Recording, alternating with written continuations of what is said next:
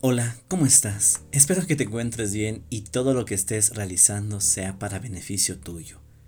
En mi anterior podcast relatamos sobre el estado de flujo y la manera que éste influye en ti al momento de realizar un trabajo. Ok, ahora quiero hacerte una pregunta. ¿Lograste ingresar a las tareas en las que estabas haciendo y te resultó sumamente interesante? ¿O te resultó aburrido?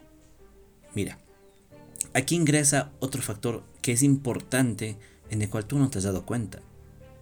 Tu propio modelo de educación. No me refiero al que te enseñaron en la escuela, colegio o universidad, sino al que te enseñaron a ti en lo que has aprendido en este largo viaje. Te voy a decir una cosa y sé que no lo vas a negar. Cuando haces un proyecto enfocado tu mente y corazón en eso, atrás lo que deseas, fama, popularidad y éxito y boom. Resulta todo lo contrario. Ahora, cuando haces otro proyecto sin tener ese objetivo, resulta que eso indirectamente te da lo que en el anterior no lo obtuviste. Y es así. Cuando nosotros vamos en la vida sin la necesidad de buscar lo que queremos, el destino nos coloca los premios que necesitamos en la vida para así seguir adelante.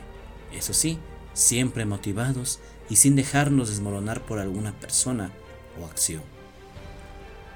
Para que me entiendas un poco mejor, te voy a poner un ejemplo de un pintor. Ellos deleitan su imaginación y creatividad, pero existen pocos quienes disfrutan de eso y muchos quienes usan eso para lucrarse su vida. Un estudio realizado por parte del psicólogo Siksek Sahami descubrió que los estudiantes de artes, especialmente de pintura, un grupo muy pequeño, era quienes disfrutaban todo el aprendizaje al máximo y son reconocidos actualmente por sus logros, por sus pinturas y famosos. Pero otro grupo muy grande eran quienes tenían en su mente la fama y riqueza, quienes en años adelante abandonaron la escuela y no llegaron por lo menos a vender un cuadro.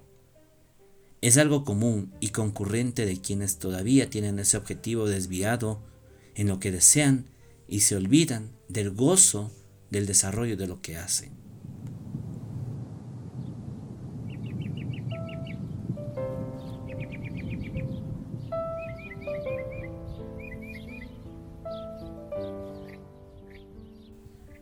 Así como el estado de flujo es un prerequisito para el dominio de un oficio, una profesión o un diseño o un arte, es la misma forma que ocurre con el aprendizaje.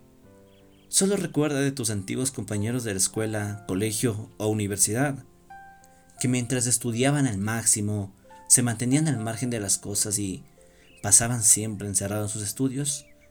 Hoy por hoy, muchos de ellos se encuentran desempleados o en un trabajo que, por lo menos, le pagan para sobrevivir.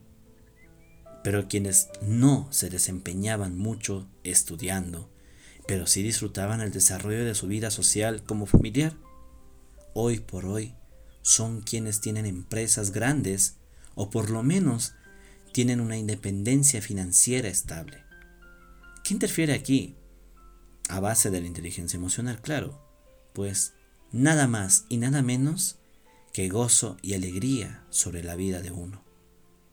Es así, mira, si tú eres del grupo 1 que estudia, estudia y estudia, déjame decirte que está bien, está bien que lo hagas, pero no lo estampes demasiado, porque luego te olvidas de lo que sucede alrededor tuyo y te careces de toda alegría de tu entorno. Pero si eres del otro grupo que disfruta el desarrollo como sus derrotas, como también las victorias, déjame decirte que tu vida está en orden y direccionada a lo que vas a llegar a ser. Tomará tiempo, pero no lo vas a conseguir obviamente sin tu lucha. Pero ojo, en esto último, aunque no logres lo que muchos desean, no te frustres ni abandones tus sueños. Úsalos como propulsores de vida que te ayudan a seguir adelante y continuar en todo lo que estés proyectado.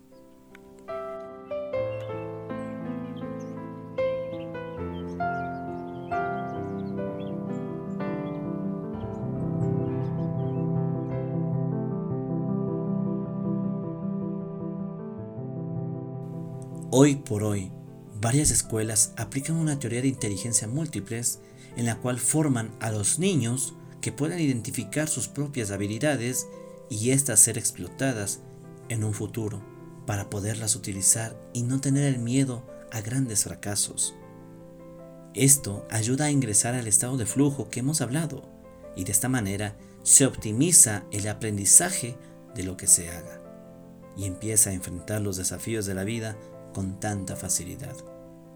En un sentido general, el modelo sobre el estado de flujo nos permite que alcancemos una habilidad, una habilidad a base de conocimientos previos, ocurriendo claro con naturalidad, eso sí, ya que ayuda a canalizar las emociones hacia un fin productivo y con una aptitud magistral.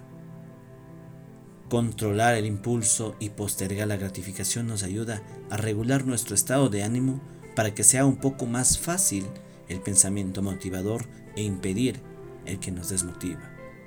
Todo esto te demuestra a ti mismo el poder que tú tienes en tus emociones y permiten generar un esfuerzo efectivo en tu día a día. Esto es No lo pienses podcast. Hasta una próxima.